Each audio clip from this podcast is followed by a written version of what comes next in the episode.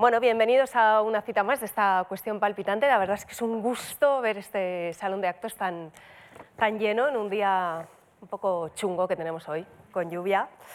Eh, y bienvenidos a esta cuestión palpitante, quizá hoy yo creo que más palpitante eh, que nunca, porque quizá ahora, más que nunca, eh, es necesario este tema del que vamos a hablar hoy, el periodismo de investigación, porque es verdad que en un mundo que está plagado de fake news, de noticias falsas, noticias que corren a una velocidad de, vértigo, de poderosos que intentan manipular eh, lo que se cuenta, las narrativas, el discurso.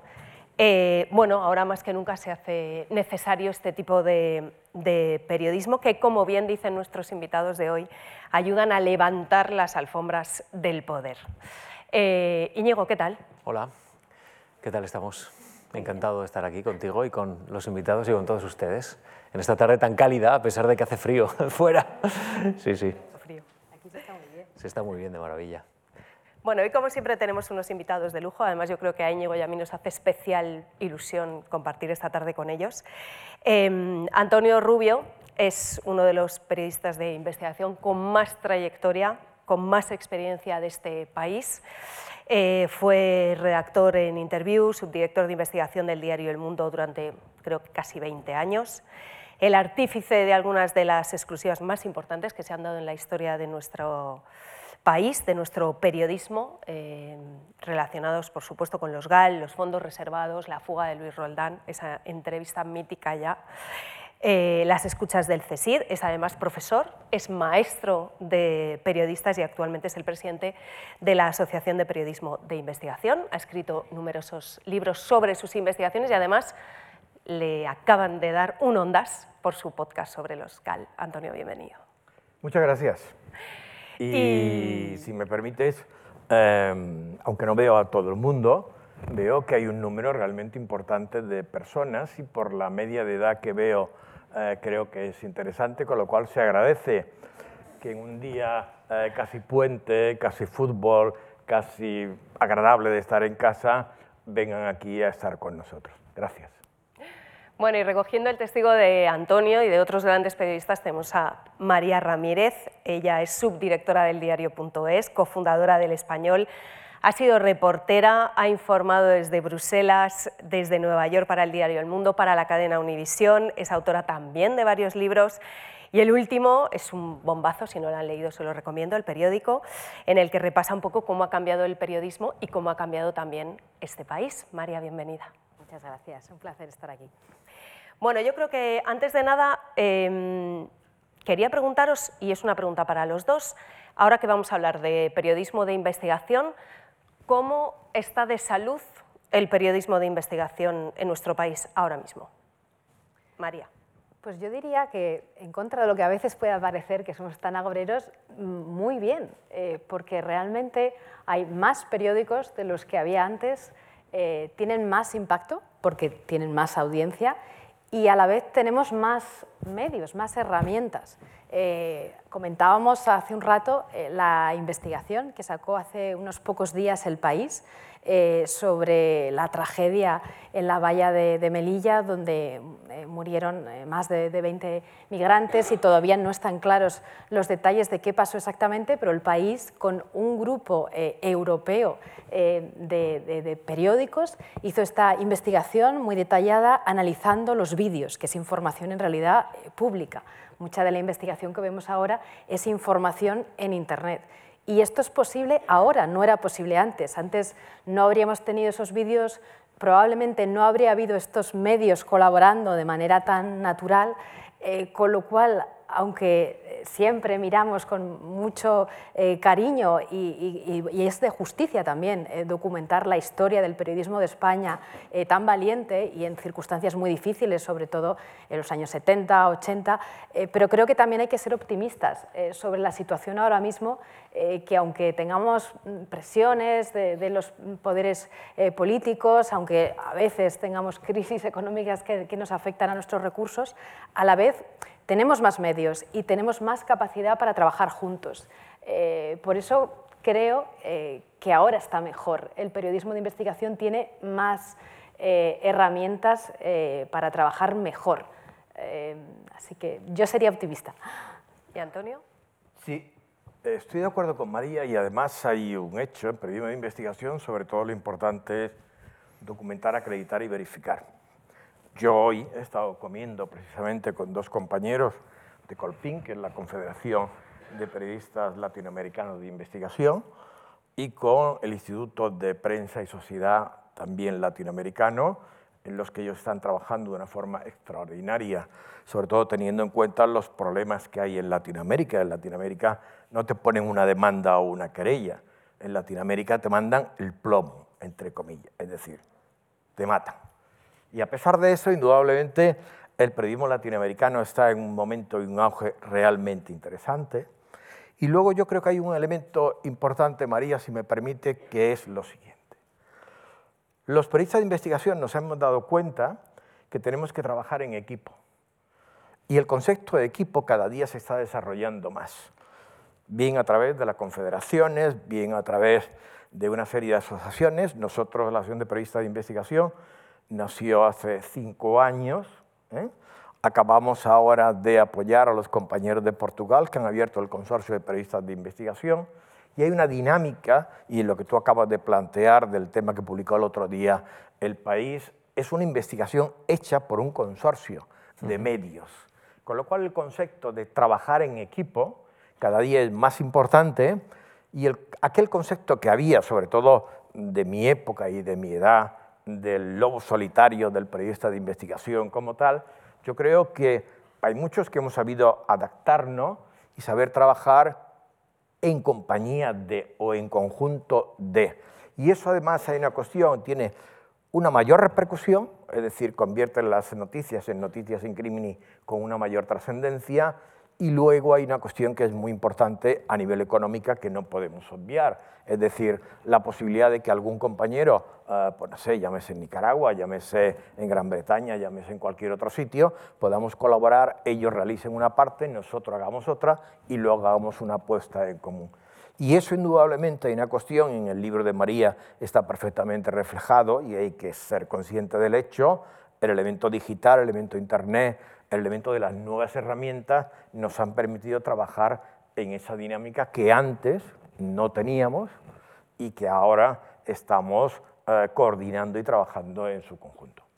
Por lo tanto, apoyando la teoría de María, yo creo que en estos momentos estamos en una situación muy buena, no buena económicamente, pero bueno, económicamente estamos todos mal, las empresas eh, no pagan lo que deben, y hay que tener en cuenta una cuestión, que el periodismo de investigación es una información que se le tiene que dedicar mucho tiempo, mucho trabajo, y la información no es gratis. Por lo tanto, estamos muy bien y los medios que practican el periodismo de investigación están teniendo una rentabilidad en marca y en ingresos. Alejandra, os preguntaba Antonio y, María si el periodismo de investigación está bien, pero ¿el periodismo está bien en España, María? Un poco es la misma cuestión, es decir, yo creo que hay más medios, tenemos eh, más posibilidad de hacer mejor nuestro trabajo, pero a la vez está claro que estamos más presionados eh, pues por las crisis. Eh, esto hace, pues cuando, cuando yo empecé, en los años 90 era un gran negocio, realmente las empresas hacían mucho dinero ese tiempo es muy difícil que vuelva y estamos un poco todos acostumbrados a bueno, eh, conseguir medios sostenibles, que no significa hacerse rico, no significa que sea un gran negocio, pero tener dinero como para tener buenas redacciones.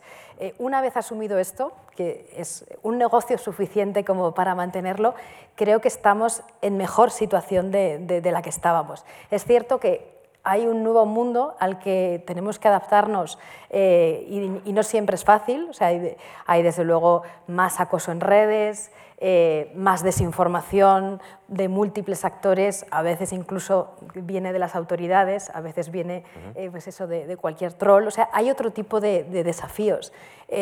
pero a la vez lo que nos eh, digamos, lo que nos desafía, lo que nos plantea un problema, también nos ofrece oportunidades. Pues hablábamos de estas investigaciones eh, eh, colaborativas. ahora se utiliza el término Open Source Intelligence, o sea, em, fuente inteligencia y fuente abierta.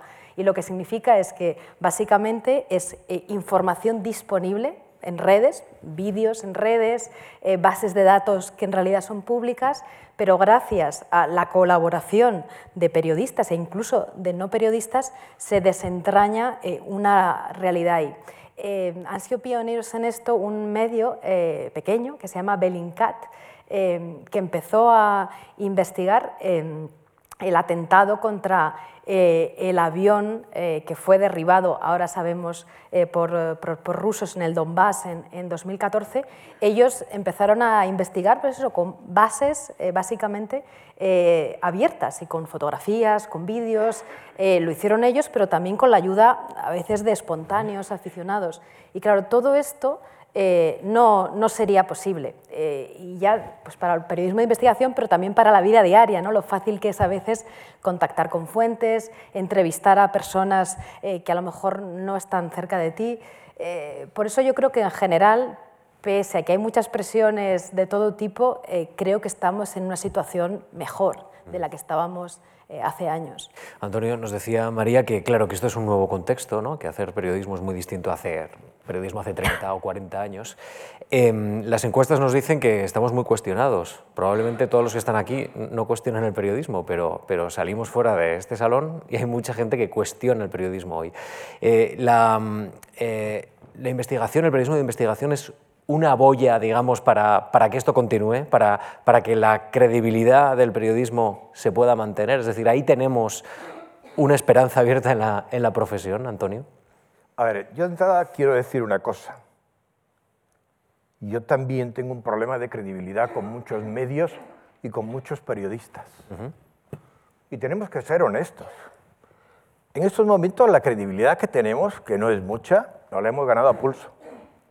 No le han ganado el pulso porque, entre otras cuestiones, las empresas han entrado en una dinámica cuyo único fin es el elemento económico.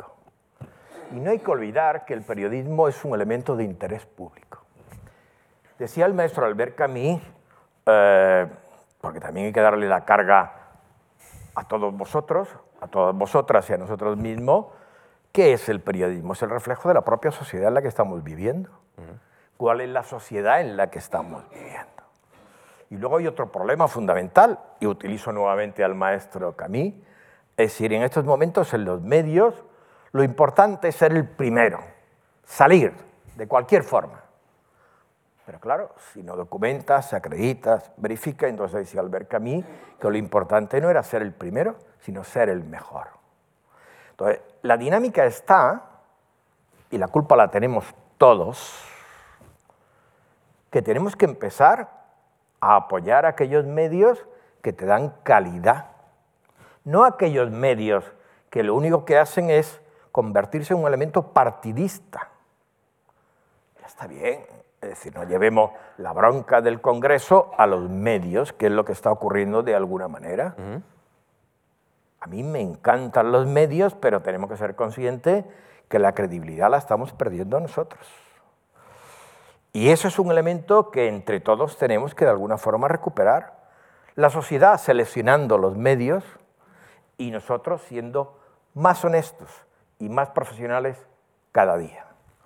Cuando yo veo, y cada día desgraciadamente lo veo más, cómo supuestos compañeros y compañeras hablan de todo y se convierten en todólogos, saben de todo y yo, de las pequeñas cosas que sé, incluso oigo lo que opinan sobre ello y me quedo asombrado.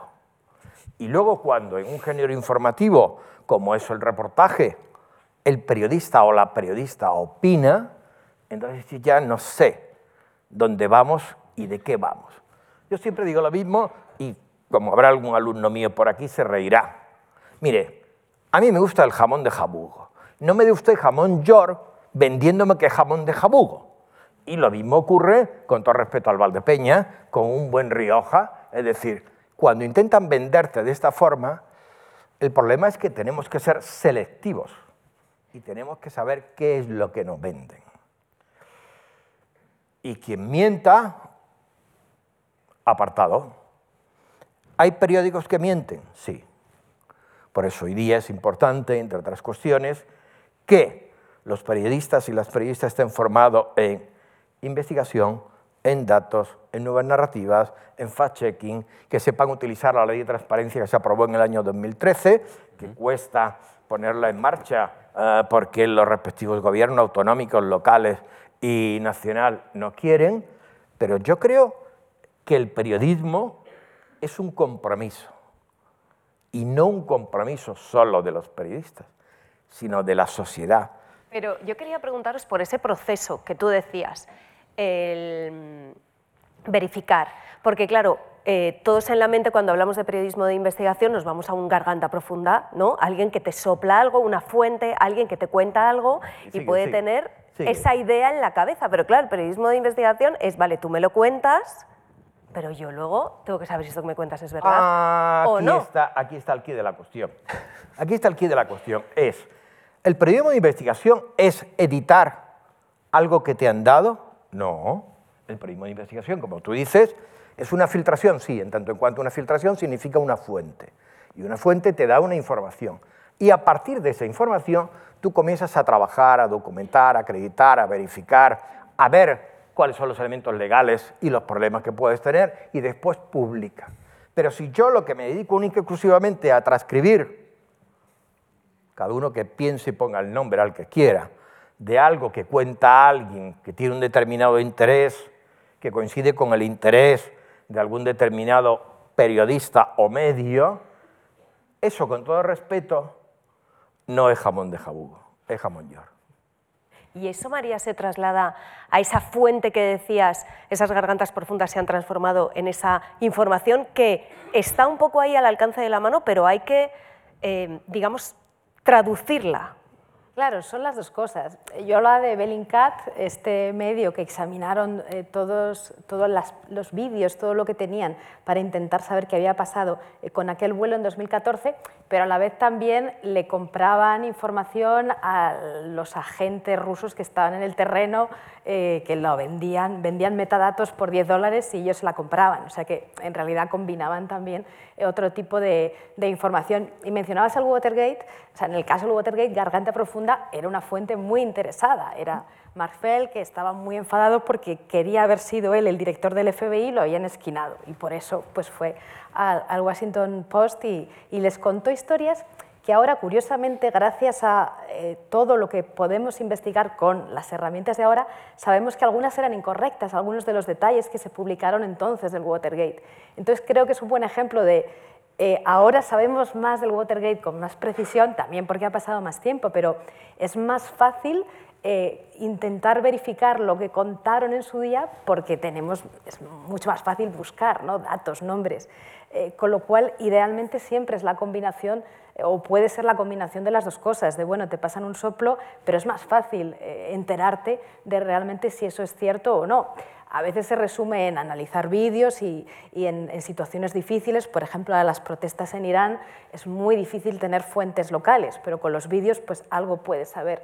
Pero en, otras, en otros casos, pues eso, en un sitio más fácil como es en España, mm, pues tienes el soplo, pero en teoría es más fácil comprobar la información que te están dando, ¿no? y eso es lo, deseable. Como decía Antonio, desde luego no todos los periodistas son iguales, pero creo que también ahí está la responsabilidad de cada uno en su redacción, además del medio, o sea, es realmente una responsabilidad individual, la de hacer bien tu trabajo y la de si ves algo que no te gusta, eh, levantar la mano, ¿no? que eso eh, al final, y depende de cada uno, aunque por muy pequeño que sea, siempre podemos levantar la mano y decir, no, esto no está bien se llama ética y deontología.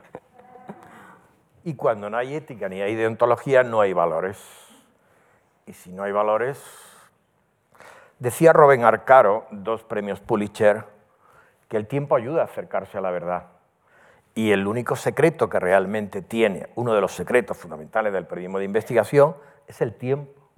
Si no tienes tiempo, no puedes hacer periodismo de investigación, tendrás que hacer el periodismo convencional de todos los días y dedicarte única y exclusivamente a narrar el hecho que ocurre como tal. pero si no tienes tiempo no puedes caminar y no puedes buscar. Todo lo que se haga rápido mm, no tiene un gran resultado. Pero vivimos, Antonio, un tiempo muy acelerado, ¿no? Para las redacciones.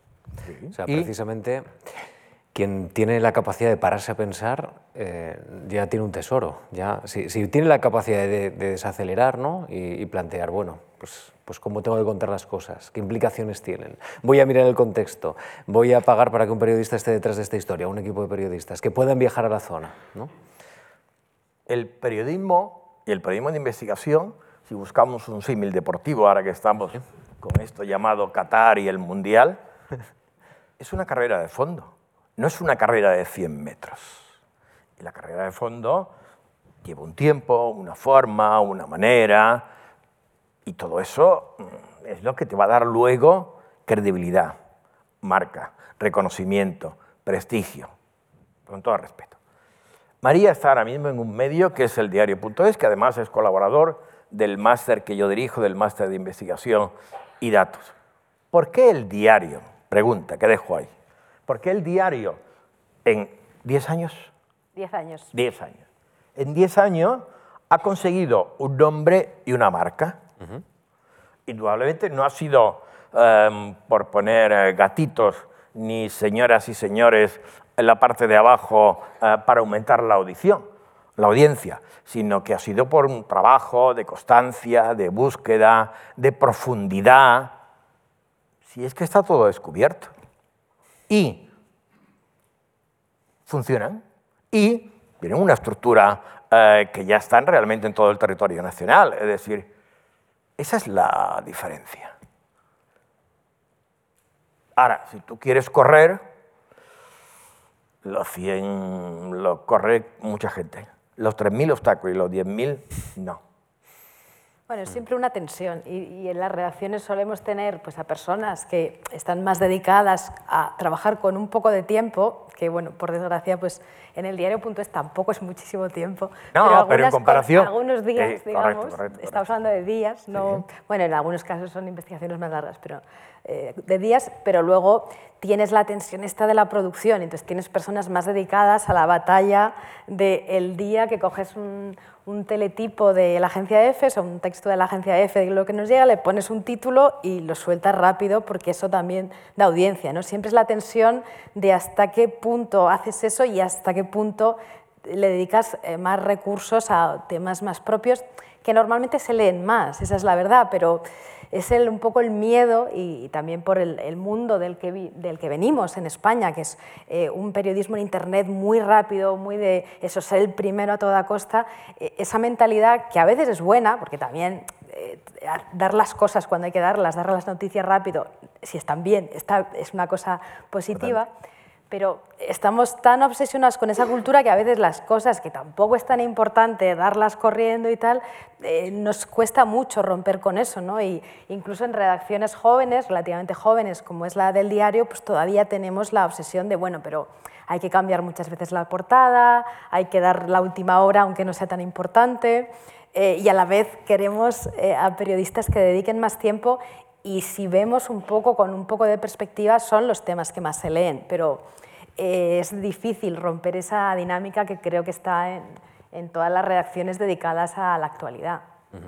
Y hay un concepto que ha sacado Antonio que igual no todo el mundo lo conoce, que es el de notitia criminis, que es, cito creo casi textualmente tus palabras, cuando la verdad periodística sirve para que la verdad judicial se acerque más a la verdad.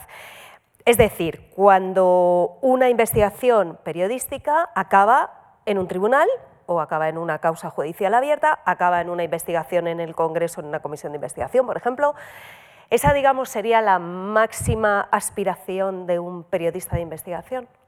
Yo creo que es el premio mayor que se le puede dar, el reconocimiento a su trabajo. Es decir, su trabajo, su investigación sirve para, para hacer un periodismo intencional, es decir, intentar cambiar algo. Es decir, el documento, la prueba que yo he conseguido, una vez publicada, la fiscalía o el propio juez eh, o una acción popular pide esa prueba para abrir una causa y a partir de ahí se establece una investigación y esa investigación conlleva después pues a una sentencia, una condena y a un reconocimiento de que tu trabajo ha valido. ¿no? En este caso, pues en la introducción que tú has hecho de mi persona hay una serie de casos, pero mm, yo el que mm, siempre le he dado más valor personalmente es el caso del padre Ignacio Yacuría, asesinado en 1989 como rector de la CAU en El Salvador y que gracias a un manuscrito eh, que conseguimos, conseguí, de cómo el Estado Mayor del Salvador planificó la eliminación del padre Yacuría, que entre otros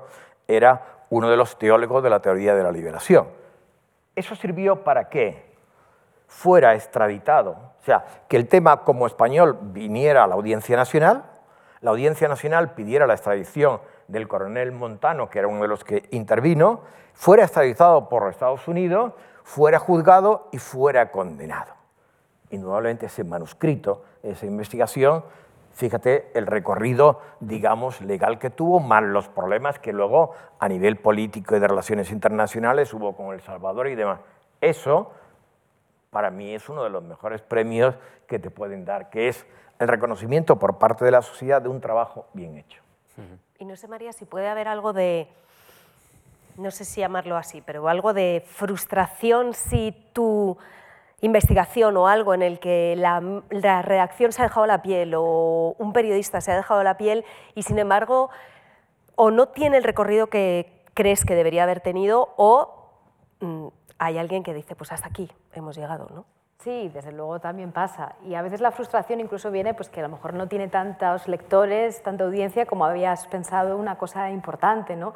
Eh, sobre todo cuando pues, mencionamos la tragedia de Melilla, es una cosa importante, pero cuando se repite y no hay avance, pues a veces eh, a lo mejor no hay lectores. La guerra de Ucrania, pues igual, se le dedicas mucho tiempo, nosotros mandamos a nuestras reporteras allí, pues después de tantos meses también hay un poco de, cansancio, ¿no?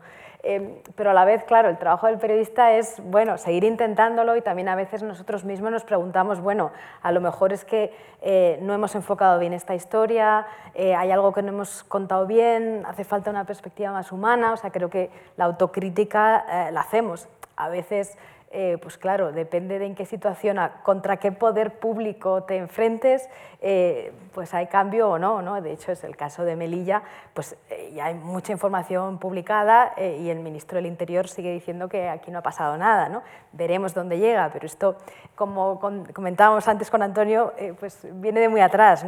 Los medios publican cosas y los gobiernos o los ministros suelen decir que aquí no ha pasado nada hasta que a fuerza eh, de publicar en algún momento pasa. Claro, no todas las investigaciones acaban con un resultado tangible, pero eh, al final pues es, nuestro trabajo, a veces también es el de documentar, incluso aunque no haya una consecuencia eh, muy evidente, porque a veces no puede haberla, porque no hay un juicio, porque ha pasado demasiado tiempo, pero documentar algo bien también es importante para la historia, que quede registrado. Si me permitís, el profesor Pérez catedrático en Burdeos, Premio Príncipe de Asturias, decía una cosa muy importante y era la tempestividad. El tener la capacidad y el tiempo para poder traer algo del ayer al hoy y poder aportar un elemento noticiable y diferente. Imagínense por un momento, digo solo imagínense, ¿eh? Ay, madre. que cogiéramos el 23F y nos encontráramos con una investigación periodística que íbamos a llevar a cabo María y yo, en la que encontramos una serie de documentación donde alguien que últimamente no reside en España estuviera en el tema. Ese elemento solo se puede conseguir con el tiempo y con la tempestividad. Y muchas veces el problema está en que no le damos tiempo a las cosas tienes, Antonio? ¿Nos vas a sorprender? No. Yo ya eh, me dedico fundamentalmente al mundo del podcast, al mundo docente. Eso lo dejo para vosotras. Vamos a hablar de, un fenómeno, no es estrictamente periodismo, pero, pero, pero inundó las portadas, el fenómeno Wikileaks. Vamos a ver. Eh, es un fenómeno controvertido, pero, pero quiero traerlo aquí desde el punto de vista de la relación con el poder. Hay elementos que el poder quiere silenciar llamémoslo periodismo, no periodismo, pero que son hechos noticiables, hechos importantes, que mm, conocerlos o no conocerlos no es exactamente lo mismo.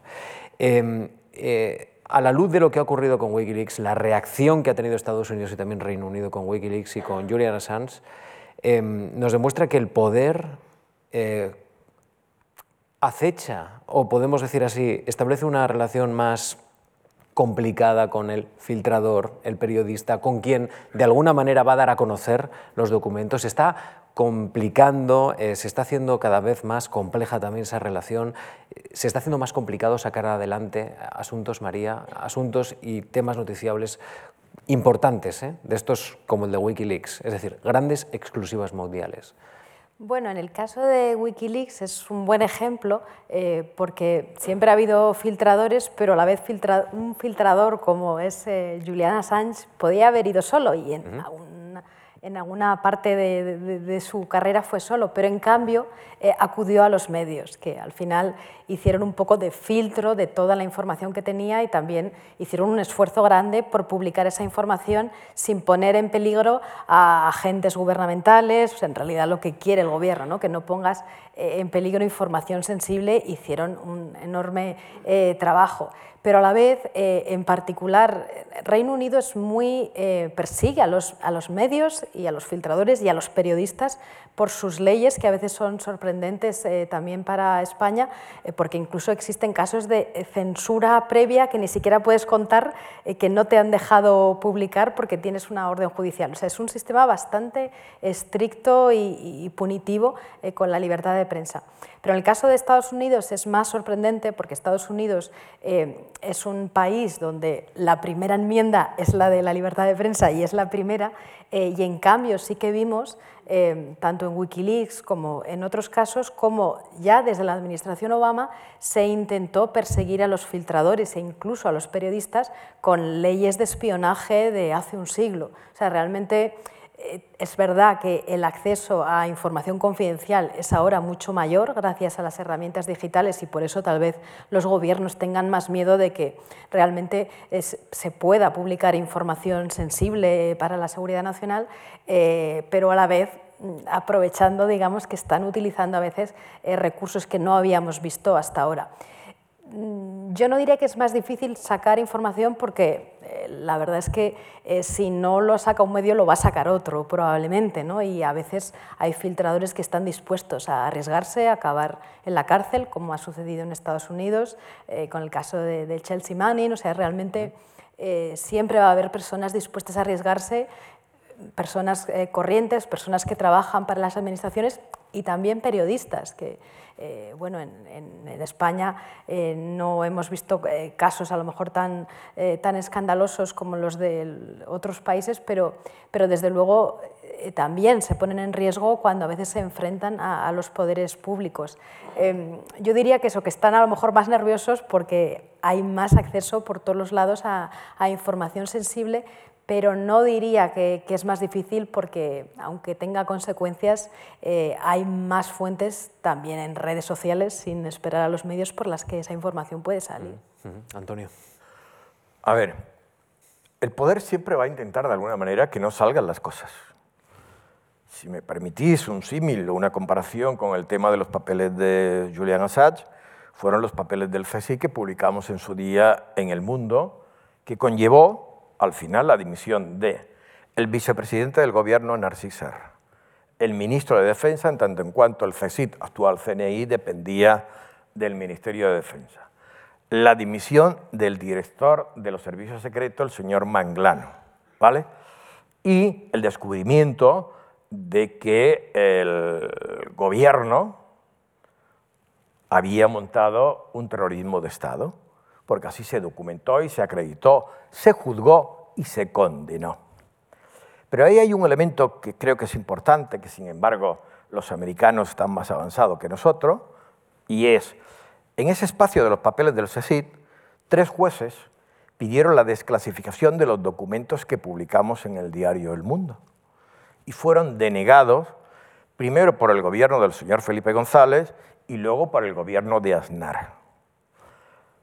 Es importante, sobre todo, que tengamos en cuenta que en Estados Unidos se desclasifican documentos con 25 años, con los cuales podemos buscar, investigar y llegar al elemento de la tempestividad, bien en el 23F o donde quisiéramos, Pero quiero recordarle a todo el público en general que hay una cosa que nos olvidamos. La ley de secretos oficiales de España es del año 1968. Tenemos una ley de secretos franquista. Y en 1968 nació el actual rey Felipe y se montó el primer servicio de control e investigación de los estudiantes en las universidades, la Organización Nacional Contrasubversiva. El poder siempre va a hacer todo lo que pueda porque esas alfombras que tú planteabas al principio no se levanten. Y termino. Yo soy crítico con Julian Assange. En un sentido, y que creo que los periódicos hicieron un gran trabajo y Julian Assange no lo tuvo en cuenta. Cuando salen toda una serie de nombres en los documentos, hay que trabajarlo y verificarlos. Y más cuando son documentos que muchas veces recogen nombres por comentarios recogidos a su vez en comidas, historia, reuniones, como tú bien sabes, María y tal y cual. Y esos documentos él los pasó y puso en peligro a mucha gente cuando todavía no se le dio la protección. ¿Cuál es el elemento diferenciador? Y termino, es, Julian Assad ha hecho una labor excelente, pero no tenía la filosofía y el concepto del periodista para haber verificado esos nombres y para haber tapado esos nombres y no poner en riesgo a la gente, porque lo que no puede hacer un periodista es poner en riesgo a las fuentes y a determinadas personas si no están lo suficientemente verificado, documentado y acreditado.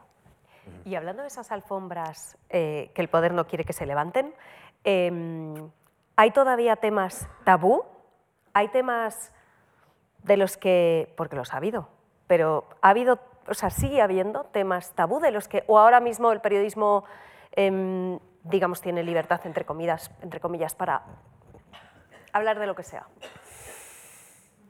Yo creo que han ido cayendo los tabús, ¿no? Tal vez el último, y hay algo todavía, depende de qué medios, es la monarquía y todo lo que la rodea y cualquier debate sobre la Constitución, mañana que celebramos el día, ¿no? y sobre el sistema, eh, el sistema institucional, pero cada vez menos también. ¿no? O desde luego, cuando el mundo publicó las exclusivas eh, sobre el rey, sí que era un tabú absoluto y estaba casi solo. Ahora eh, si alguien tiene información la publicará de una manera u otra, a algunos medios les costará más, pero es más difícil que haya un tabú general. ¿no? Y además hay una cuestión que bien has dicho antes, María, eh, lo que no publique yo hoy, mañana lo va a publicar otro. Y sobre todo porque hay una cuestión que es muy importante. Hoy, afortunadamente, los... Pero perdóname, Antonio, es verdad que hubo un momento en el que nadie iba a publicar ciertos temas. Hablaba, por ejemplo, María de la monarquía. Eso era impensable en otros tiempos. Ahora es verdad que igual no lo publicaba uno, lo publicaba el otro, ¿no? Pero hubo un momento en el que no parecía que nadie fuera a dar ese paso. A ver, tenemos que entender una cuestión. Y yo creo que la media de edad que veo aquí la puede entender perfectamente. Mm, los que tienen más o menos mi edad o algo más jóvenes, veníamos de una dictadura. Tuvimos una transición, tuvimos un proceso es decir, cuando comenzamos a hacer periodismo de investigación, después de la muerte de don Francisco Franco Bahamonde, eran temas sociales e incluso se llegó a un semiacuerdo, de momento no sacar toda la podredumbre de la policía, de tal, de cual. Mm, somos un país que aún no tenemos todos los años de democracia que quisiéramos, pero como bien decía María, yo creo que hemos publicado cosas interesantes. En el tema del gabinete de escucha de los papeles así, salía el señor eh, Mérito, el rey Juan Carlos, con Chocotúa y con sus amigos mm, perfectamente en la relación. En el tema del mm, chale de Aravaca, eh, no dijimos que el chale lo utilizaba el rey, bueno, dijimos una alta personalidad del Estado y que siempre tenía que haber en el baño Colonia Calvin Klein y en el frigorífico fruta y champán. Eh, dimos tantos datos que, bueno, pero hay que entender también la evolución de la vida en la que estamos viviendo hoy día. Afortunadamente, yo creo que hoy es difícil de tapar algo. Y además no estamos en Latinoamérica, que te pegan dos tiros. Y desde aquí un recordatorio a todos los queridos compañeros y compañeras latinoamericanos que en los últimos años en su compromiso de hacer periodismo y de levantar las alfombras han ido muriendo. ¿Estamos debidamente protegidos los periodistas que, investigan, los que investigamos? Eh, ¿Estamos protegidos por la legislación para no tener que revelar fuentes, para tener eh, bueno, pues un trabajo eh, efectivo? ¿Crees, Antonio? ¿Crees, María? ¿Que sigues así? ¿O necesitaríamos más protección legal? Bueno, el experto es Antonio, desde luego, pero en, en España eh, yo diría que sí, que quedan algunos detalles y se está, siempre se está luchando ¿no? por una ley también más amplia que proteja a las personas. Eh, filtrador es una palabra un poco fea, en inglés más bonito como el que, el que pita el silbato, el, el denunciante. ¿no? Entonces, eh, pues que haya también una protección eh, que se extienda a, a, las personas que denuncian irregularidades en la administración. Creo que eso falta. Pero claro, en comparación eh, con lo que estábamos hablando en, en Latinoamérica, pues eh, realmente somos unos privilegiados. ¿no? Eh, por supuesto, siempre faltan cosas que, que mejorar y, y, y, herramientas, desde luego, en transparencia de las administraciones, más que en protección personal. Pero bueno, tú sabes más, Antonio, de, los de la letra pequeña que nos falta para mejorar la ley. ¿no?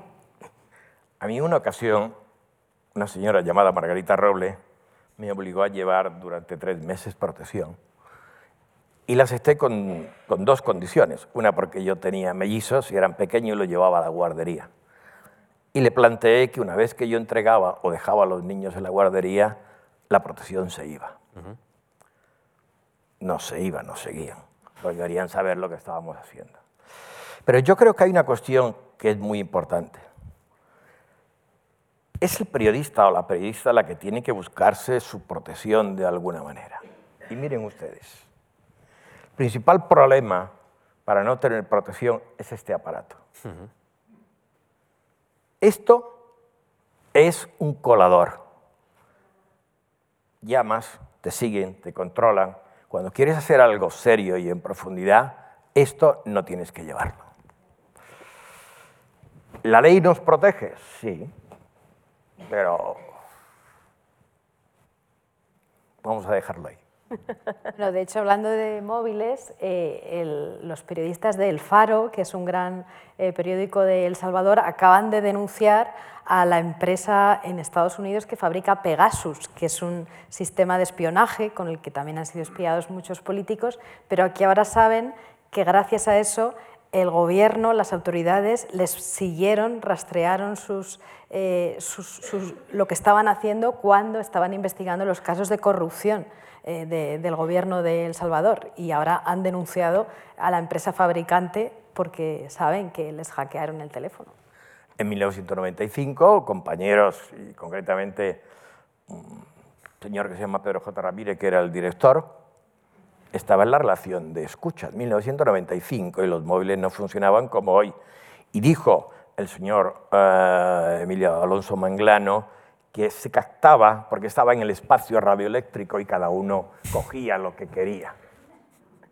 Es decir, argumentos... De peso, de peso. De peso, efectivamente. Pero el móvil es una cosa maravillosa y el móvil es un peligro como no se pueden imaginar ustedes. Hay que sacar la libreta otra vez, la libreta y el... Para el muchas cosas, sí. Para muchas uh -huh. cosas, efectivamente. Sí. Eh, yo os quería preguntar, hablábamos antes del Ondas que te acaban de dar eh, por ese podcast sobre los GAL y, y mencionaba también María eh, estas nuevas narrativas. Yo no sé si eh, un poco para los periodistas que empiezan ahora eh, tienen que ser un poco periodistas eh, todoterreno. Antes es verdad que entrabas en una redacción y eras un periodista de periódico, de tele, de radio, punto, ya. Ahora es verdad que dentro de un mismo medio tienes que ser un periodista que abarque distintas, distintos formatos, ¿no? Que esto lo hacéis mucho en el diario, María. Sí, también sobre todo porque son herramientas de trabajo. O sea, no todos los periodistas van a saber escribir, hacer un vídeo, hacer una foto, y, y, no queremos eso, ¿no? Pero desde luego que manejen las herramientas para entender eh, qué vídeo tienen que buscar, cómo tienen que buscarlo, cómo verificar. Y creo que mucha de la gente joven ya está acostumbrada porque su lenguaje eh, es muy centrado en los vídeos, saben manejar muy bien las redes sin necesidad de que les enseñemos mucho. Pero eh, hay herramientas de verificación que ahora en realidad pues eso son más, eh, más fáciles y están al alcance de más personas que deben formar parte de, de la formación básica de un periodista porque le ayudan a hacer mejor eh, su trabajo. O sea, que más que ser capaz de expresar lo que descubres en todos los formatos, sí por lo menos tener esas herramientas para integrarlas en, el resultado de, tu trabajo. Y creo que eso pues lo vemos de manera cada vez más habitual. ¿no? Pues eso, el New York Times sacaba ayer una historia que era básicamente vídeos eh, verificados de las protestas en Irán, donde eso es, muy difícil eh, llegar e informar, y era casi un vídeo detrás de otro eh, ellos lo que hacían era encontrar un patrón de pues, qué cánticos estaban repitiendo, eh, qué tipo de, símbolos contra, los que estaban, contra qué tipo de símbolos estaban protestando los manifestantes. Y eso era básicamente una sucesión de vídeos. ¿no? Y apenas había texto, ¿quieres claro, decir? apenas había texto y es también pues, saber encontrarlo, saber verificar que el vídeo efectivamente es de ahora y no hace, de hace cinco años y creo que eso es algo eh, necesario en el mundo en el que vivimos. El periodista, al igual que cualquier otra profesión, tenemos que estar en una continua formación.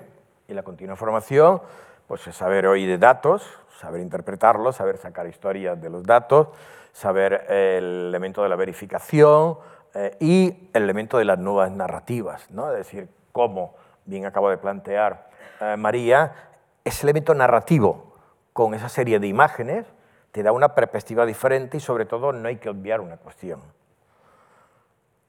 El problema es quién lee, cómo lee y de qué forma lee.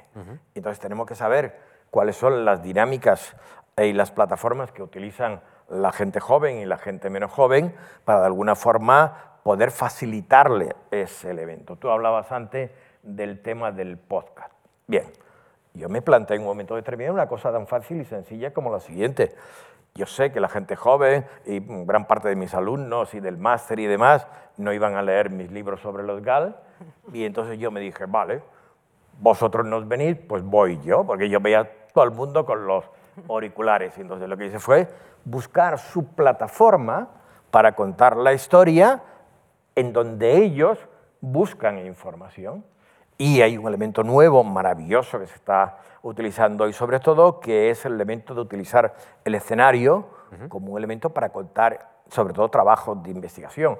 Hay un trabajo excelente de Lidia Cacho, la compañera mexicana, que ya es nacionalizada española y está aquí con nosotros, y a través del director José Martré ha hecho una obra sobre su investigación de cuando a ella la secuestraron y todas esas cuestiones. Es decir, busquemos esas nuevas plataformas para poder contar cosas, porque en el fondo somos contadores de historia, no somos más. Tengo algunas preguntas, ¿te parece? del público que nos han ido formulando en los últimos minutos y las últimas horas. Juan Sacristán formula dos preguntas. Una de ellas ya está contestada. ¿Cómo calificarían la salud del periodismo actual en España? Esto ya ya se han referido nuestros dos invitados a, esto.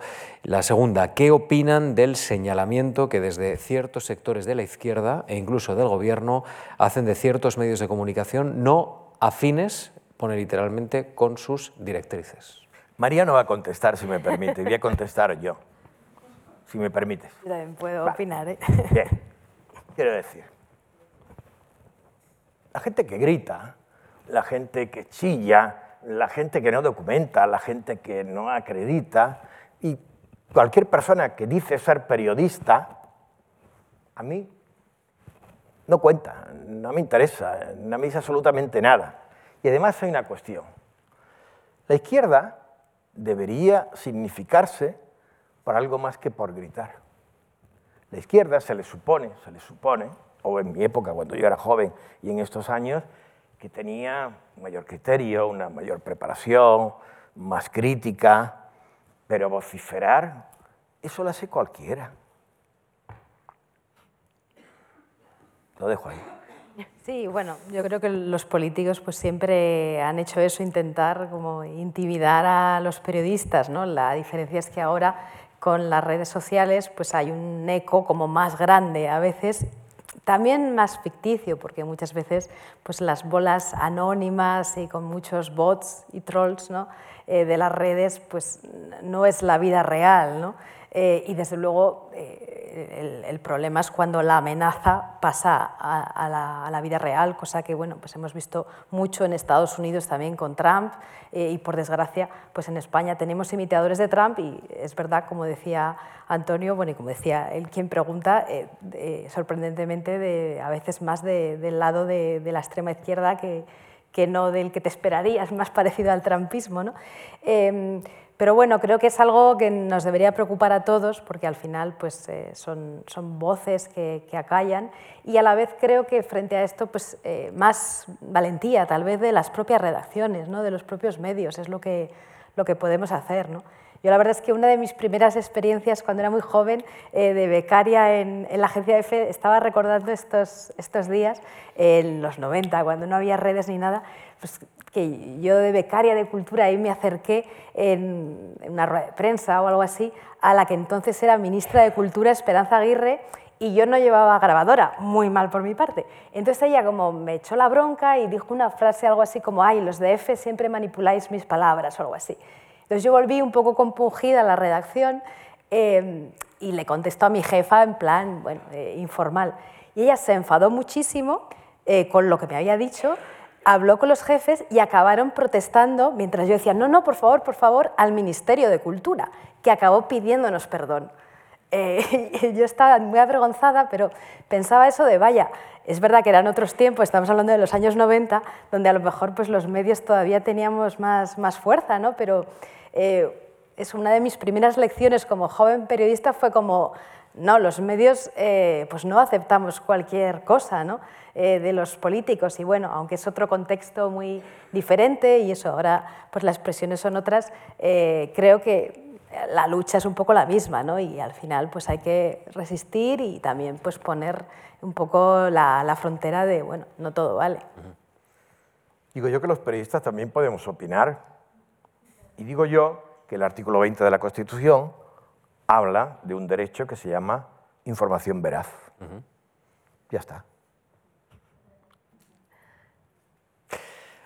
Manuel Monge Lorenzo formula esta pregunta a la mesa. ¿Tiene cabida en el actual periodismo español la opinión y la investigación independiente y que sea publicada y difundida sin el sesgo ideológico editorial? A ver, el periodismo de investigación no es un periodismo de opinión, es un periodismo de información, cuya base fundamental en el género es el reportaje y cuya eh, narrativa es el elemento descriptivo y el elemento explicativo. La opinión, en todo caso, vendrá por un experto en la materia, que puede ser un apoyo, junto con el reportaje como tal. Y yo creo que eso es un elemento que la gente tiene que tener claro. Investigación no es opinión, es documentación de hechos. Sí, desde luego eh, tiene que ser así y yo les diría, pues fíjense más de los medios donde vean eh, que hay una investigación que a veces perjudica al partido favorito de ese medio en la línea editorial, en los editoriales y la información deben estar separados, que los que siempre sacan información eh, solo eh, de, un lado. ¿no? Desde luego creo que, como siempre, pues hay medios muy distintos y hay medios que hacen bien su trabajo y otros que lo hacen bien, pero tal vez siempre enfocado por el sesgo que desde luego eh, existe. ¿no? Pero eso, yo siempre me fío más eh, cuando veo eh, medios que, que, sacan investigaciones sobre cualquiera, independientemente de que sea su favorito en, la línea editorial. ¿no? María, tú hablas de la defensa del medio en el que trabajas, ¿no? que, que sientas que te defienden, que, que, que, luchan, que dan la cara por ti, pero ¿hasta dónde puede llegar también el coste emocional del periodista em, antes y ahora. Y os lo pregunto a los dos, porque tú hablabas un poco de ese señalamiento que puede haber ahora, que existe, eh, con nombres y apellidos en redes sociales, que tiene un coste emocional para el periodista que se ve expuesto a ese, digamos, escarnio público y también lo había eh, Antonio cuando tampoco había redes sociales, ¿no?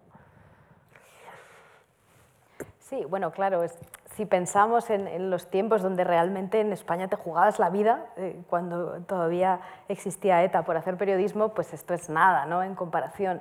Eh, pero a la vez, pues eso, el acoso online es una cosa seria que desde luego hay que, hay que tomarse como algo grave para periodistas y para no, porque a veces también hemos visto a otras personas que, eh, que lo sufren y creo que silencia voces y desde luego afecta de, de manera personal, no se puede tomar a la ligera aunque sea menos grave de lo que tal vez pasaba eh, hace unos años en España y, y pasa en otros países, ¿no? pero desde luego, a veces los medios están un poco perdidos, pero ya hay herramientas tanto de ayuda emocional como herramientas prácticas eh, para defenderse eh, un poco de, de, los ataques coordinados. Eh, y creo que es algo que en, en, otros, en Estados Unidos, eso donde ya tienen mucho callo con Trump, se ha incorporado en las redacciones y en España, pues tímidamente, ¿no? pero, pero tal vez sea algo eh, que hace falta más. Sí.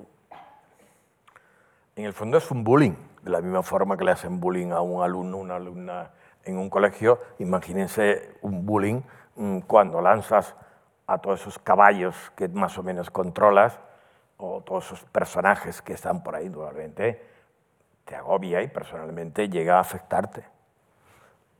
Antes no existía ese bullying, existían las amenazas directamente. Pero bueno, estamos aquí. Y, además, y, y, amenazamos con seguir.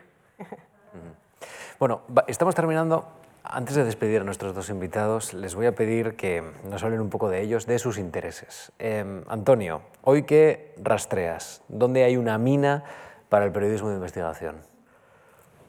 Bueno, yo hoy no rastreo personalmente.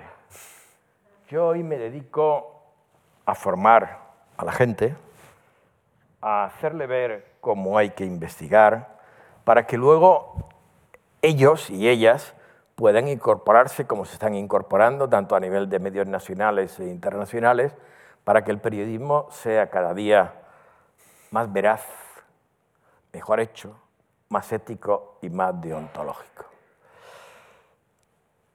Y sigo eh, mis investigaciones, pero mis investigaciones últimamente las dedico más a los elementos de tempestividad, es decir, de unos años que pasaron, e intento recuperar de alguna forma, porque ya decía el maestro Kapuczynski que en realidad un periodista es un historiador. Y bueno, ya con la edad que tengo, eh, dejo eh, el área a los delanteros centros que vienen nuevos y con ganas y con ímpetu. Y yo creo que la mayor satisfacción, mi mayor satisfacción es cuando yo veo a mis queridos alumnos, exalumnos y exalumnas eh, los medios publicando y trabajando. Esa es la mayor satisfacción y lo que quiero y deseo de momento. Uh -huh. María, ¿dónde hay una mina para investigar? ¿Qué, qué sensación tienes? ¿Dónde, ¿Dónde podemos encontrar? Bueno, yo, eh, o sea, desde luego ahora mismo, si pienso en la actualidad, estamos eso, muy centrados en, en investigar más detalles eh, sobre el caso de la tragedia de Melilla pero lo que tal vez a veces he hecho un poco en falta en todos nosotros también es investigaciones más cerca de la vida cotidiana, ¿no? que eso creo que el periodismo anglosajón lo hace muy bien y bueno, a veces nosotros por pensar que son cosas demasiado pequeñas eh, no les hacemos tanto caso. ¿no? O sea, eh, y es verdad que ahora tenemos acceso a más datos, aunque sea muy imperfecta y un poco complicada a veces la ley de transparencia, sí que podemos pedir más información. Entonces, no sé, hoy me preguntaba, pues ¿en qué se estará gastando, preguntábamos hablando con, con, Eduardo, mi marido, ¿en qué se estará gastando la gente el bono cultural? ¿no? O sea, algo así un poco pequeño, porque bueno, pues hay eso, mucho debate y algunas eh, pues eso, cosas así un poco superficiales, pero o sea, creo que es un ejemplo de pues algo eh, que está probablemente utilizando mucha gente joven y, que puede ser un reflejo eh, de, de, sus hábitos, puede ser algo interesante. ¿no? Y creo que a veces también fijarse en las cosas más pequeñas, más cercanas, eh, es interesante y, y, funciona. Una reportera eh, del diario hizo hace unos años, un poco antes de la pandemia, una historia pues, sobre cómo se fabricaban exactamente los manolitos y bueno, descubrió que en realidad eran congelados, en fin, la historia Madre no mía. tenía un final muy, muy feliz y fue una de las historias eh, más leídas de, del diario. ¿no? Eh, y bueno, pues ella se hizo una pregunta, todos comíamos manolitos a todas horas, pues ¿qué pasa? ¿De dónde viene el manolito? Pues bueno, el manolito era congelado.